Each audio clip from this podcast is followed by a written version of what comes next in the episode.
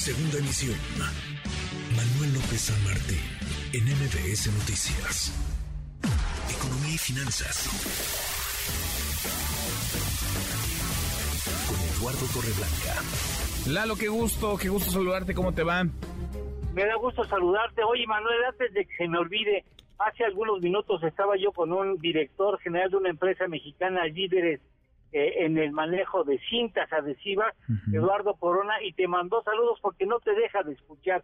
Dije, Ah, no, en serio, te vamos a eh, te voy a mandar saludos y bueno, cumplo antes que se me olvide. No, pues saludos, saludos, saludos y gracias, saludos de vuelta. Desde luego, Lalo, y muy bien, mira, tú no eres de los que se comen los recados, No, no. los mensajes, ¿eh?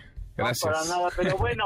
Gracias, este, Lalo. es que el, el tema, eh, la delicada situación de las empresas productivas del Estado, Oye, Manuel. qué cosa, Pemex y la CFE que arrastran una cantidad de, de deuda, vaya, traen una pérdida económica que nos cuesta además a todos los mexicanos enorme, Lalo. Por supuesto.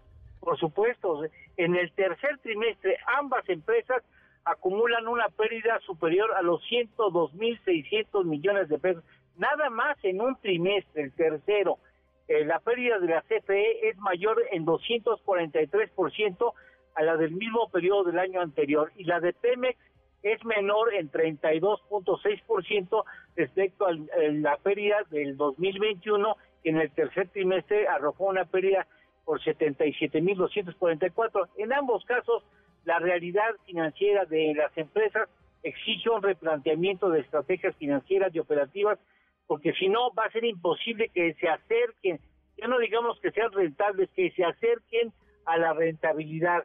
En la CFE hubo una renegociación del contrato colectivo de trabajo que mejoró sensiblemente los costos de la empresa en el 2016, si no mal recuerdo, pero el actual gobierno restituyó los derechos y términos anteriores, lo que arroja mayores pérdidas a la empresa eléctrica.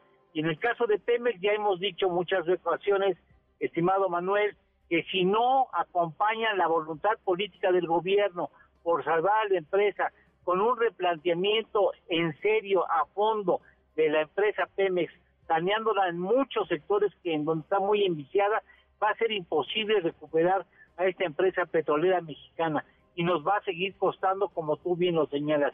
Yo creo que el asunto es muy serio porque si no le atacamos el problema fundamental de ambas empresas, el problema va a ser me- fenomenal y va a recaer en los bolsillos de todos los contribuyentes.